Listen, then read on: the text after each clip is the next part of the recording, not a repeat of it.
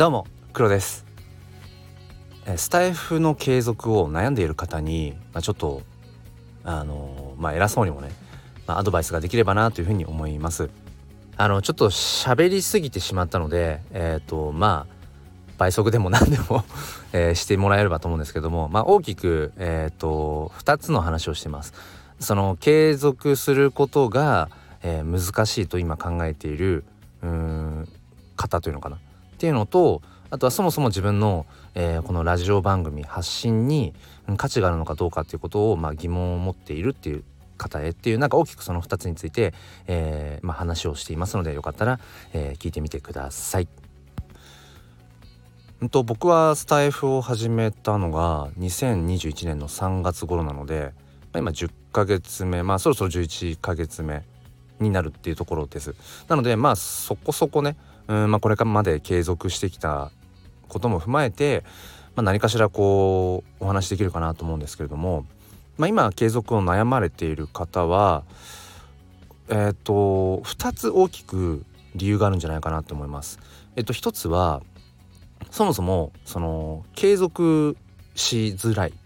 うん、いわゆるその習慣化されづらいっていうのかな。なんかこう続けようとしないとこう意識しないとなかなか続いていかない、えー、更新が途絶えてしまっているとかなかなかこう定期的なね配信ができていないというところが一つかもしれません。でもう一つは自分がその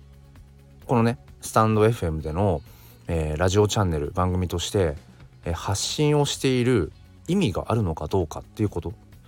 なんかそれにふとご疑問に思っているっていう。もしかしたらこの2つなんじゃないかなって思います。どうですかね。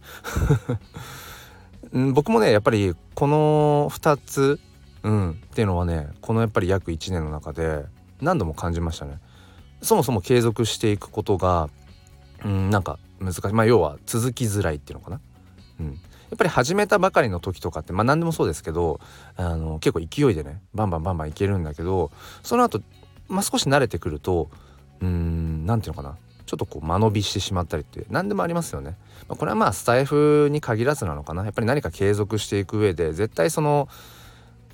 自分がいくらね興味があって好きでって始めたものでも何て言うんでしょう倦怠期というか、うん、必ずスランプ的な時期っていうのはありますよね。でそしてもう一つそのそもそも自分がねその発信をしている意味とか価値っていうものがあるのかどうか、うん、例えば聞いてくれる人がなんか全然別にね増えないしとかあのアナリティクス、ね、スタイフのアナリティクスという機能を見てその再生回数とか、まあ、あれあんま見過ぎも良くないですね。そうそうそう。もちろんその分析をしてね、えーと、自分のチャンネルの方向性とかっていうものを微調整したりだとかうんやっぱりうんそのどういうところに自分のチャンネルっていうのものがやっぱりこう聞かれやすいのかとかどういうタイトルにするとうーん、まあ、受け入れてもらえてるのかっていう全てが分かるわけではないけれどもでもある程度傾向がつかめたりだとか、うん、っていうのがあってまあ時には、うん、そういうものをね自分のうんチャンネルを振り返るっていうものは必要なのかなと思います。ただあんまりあの数字を見過ぎも良くないなっていうのは思います。そうということで、うんまあ、その大きく2つの、えー、悩み、うん、続けていくっていうところがちょっと難しいでもう一つは、えーと、自分のこの番組っていうものの価値っていうのをちょっとこう疑問視している、まあ、この2つなんじゃないかななんてことを思うんですけれども、えーと結論から言うとあのやめない方がいいと思います。うん、やめない方がいいと思います。スタイフで、えー、まあ、変な話チャンネルをこう立ち上げて、えー、っていうところまでしているのであれば、うん、やめない方がいいんじゃないかなって思います。っていうのもこれからの、まあ、時代絶対この音声っていうものが主軸になってくると思うんですよね。まあ、もうもうなってるかもうなってるか あのさまざ、まなねその情報を取り入れる手段としてもこの音声っていうものがどんどんどんどん今やっぱり市場に入ってきているし、うん、僕自身もやっぱ生活の中で、えー、いわゆるその目で見て、うん、取り入れる情報よりもこの耳で取り入れる情報の時間っていうのかな取り入れてる時間の方が、うん、断然多いしやっぱりこの音声っていう、うん、ものはね何かしながら取り入れることができるっていうのがありますよね。どうしても視覚での情報っていうのはそこに注力しないといけないんだけれども耳で取り入れるものに関しては他の作業をしたりだとかしていてもできると、うん、そういう意味でも、まあ、僕らのその何ですかね、まあ、可処分時間、まあ、自由に使える時間ですね、うん、ってものはやっぱり限られているしそれを増やすことはできないけれども耳の可処分時間っていうのは、うん、空いてる人が多分たくさんいると思うんですよねまだまだ。うん、だからそこにうんやっぱり音声っていうのは、えー、需要というか、うん、まだまだその物理的な土地で言うんだったら空き地がたくさんある状態だと思うんですだから絶対そこにやっぱりこれからのねいろんなこう、うん、サービスっていうのかな商業的なものだとかっていうのもやっぱりこう音声と紐づいていくものはどんどんどんどん増えていくと思うんですよね。でその時に、まあ、別にその時代のニーズに合わせるわけではないけれどもやっぱりそういう音声っていうもの音声っていうものを使ったプラットフォームがこう盛んになっていく盛り上がっていくのはやっぱり必然だと思うしでその時にうーん、まあ、今このスタイフでね、え、発信をしている方々っていうのはおそらくこう今の社会の中で言うと、まあ、早い方だと思うんですよね。うん、その情報感度というか発信している形もと思うんです。だからなんかその先行者利益ではないけれどもうーんやっぱり今こうして始めてうんいるのであれば、まあ、ちょっとやっぱその続けていくことをこう前向きに、えー、考えていけるといいのかななんていうふうに思います。でじゃあなんで続けるのっていうとこなんですけど今ねその続けることの意味とかっていうものがまあ分からなくなってしまっているからその継続を悩んでいるんだよっていう なんかツッコミが飛んでくると思うので僕がそのやっぱ音声っていうもので発信するうーんメリットっていうとちょっとあれかなまあ価値価値って言った方がいいのかな僕が感じているその音声発信での価値としてはやっぱりねあのー、他の誰にも変えることのできないものだからですねまず一つは。その喋るっていうこの声声っていうのはやっぱりその人にしかないですね。まあ、似てる声とかっていうのはありますよ。似てる喋り方とかそういうのはあるかもしれないけども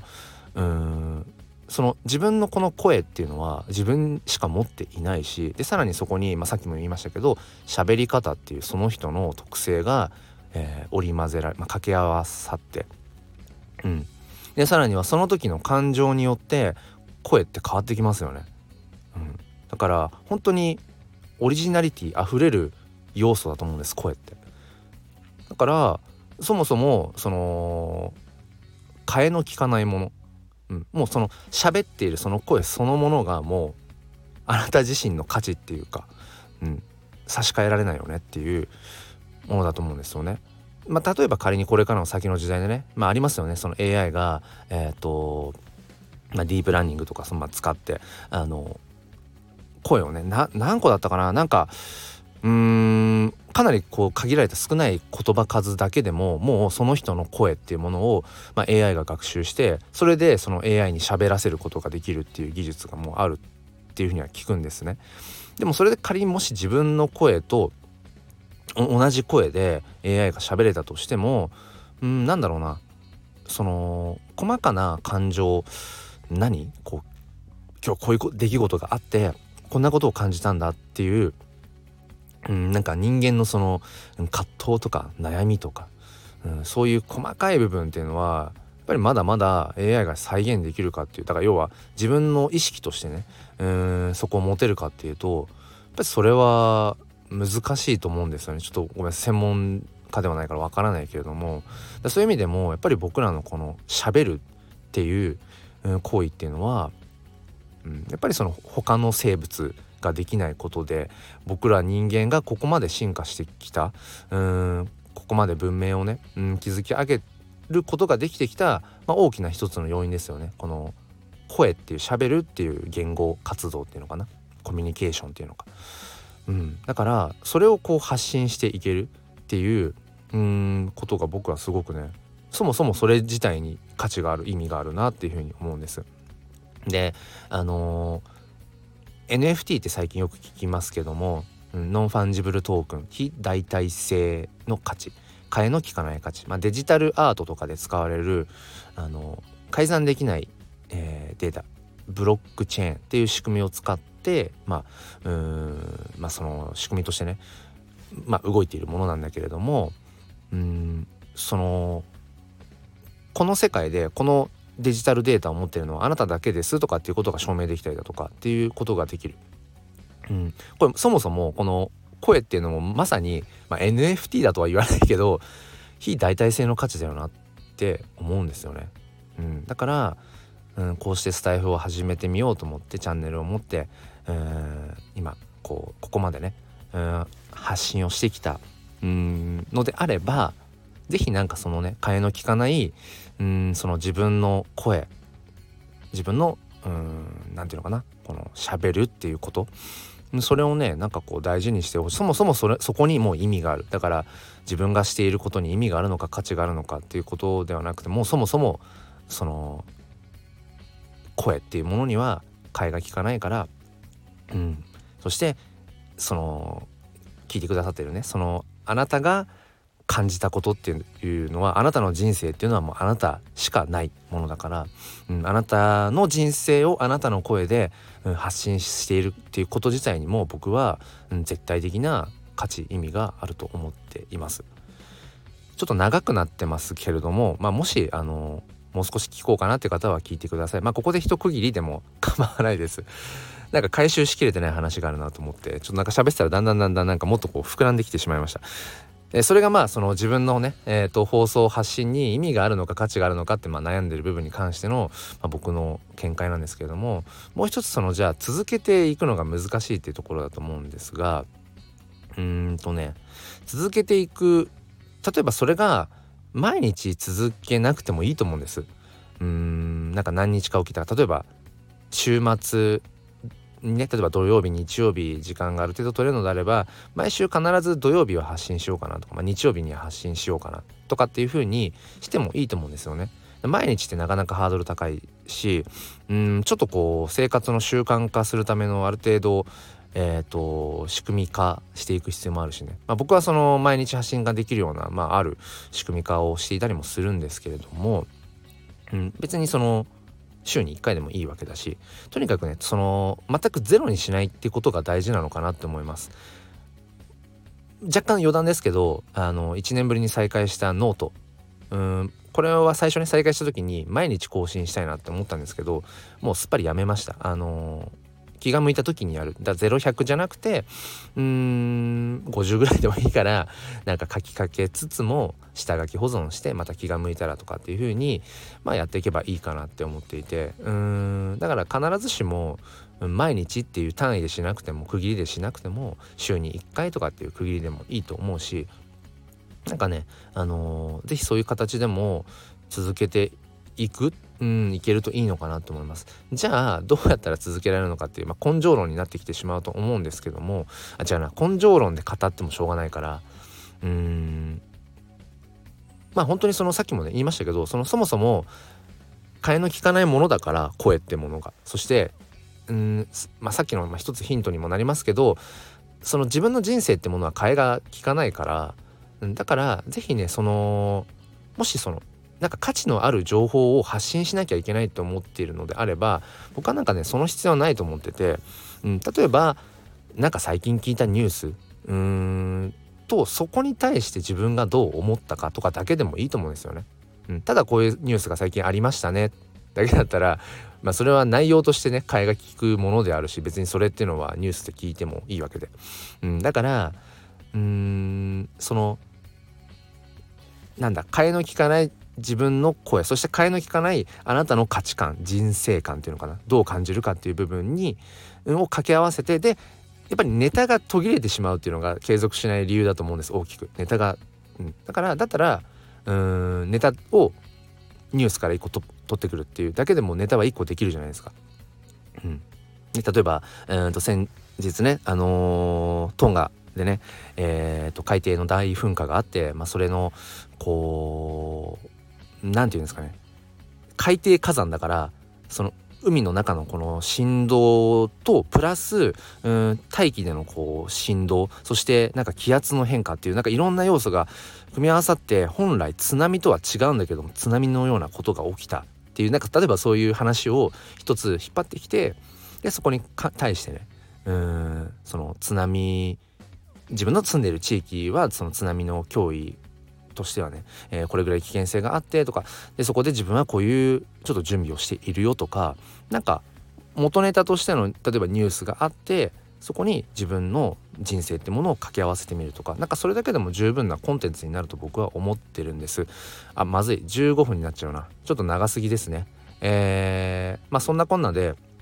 僕もいろいろとこうこれまでね、えー、スタイフの継続っていうのをまあ、どうしようかなって悩んだこともあったしうん自分の発信していることに意味とか価値があるのかなってことを悩んだこともたくさんあるし、まあ、多分これから先もそういうふなんていうのかなスランプに陥ることもあると思うんですけども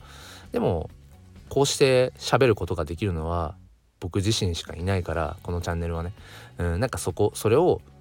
まあそもそも僕はあの唯一無二のものだと思ってこれからも楽しんでいきたいなと思っています。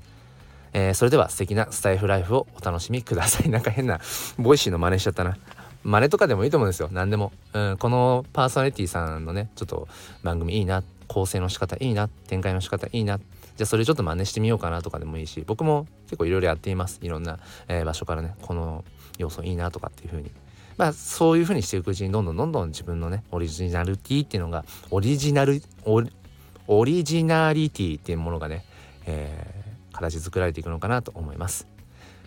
ということで今日も心に前向きファインダーをではまた。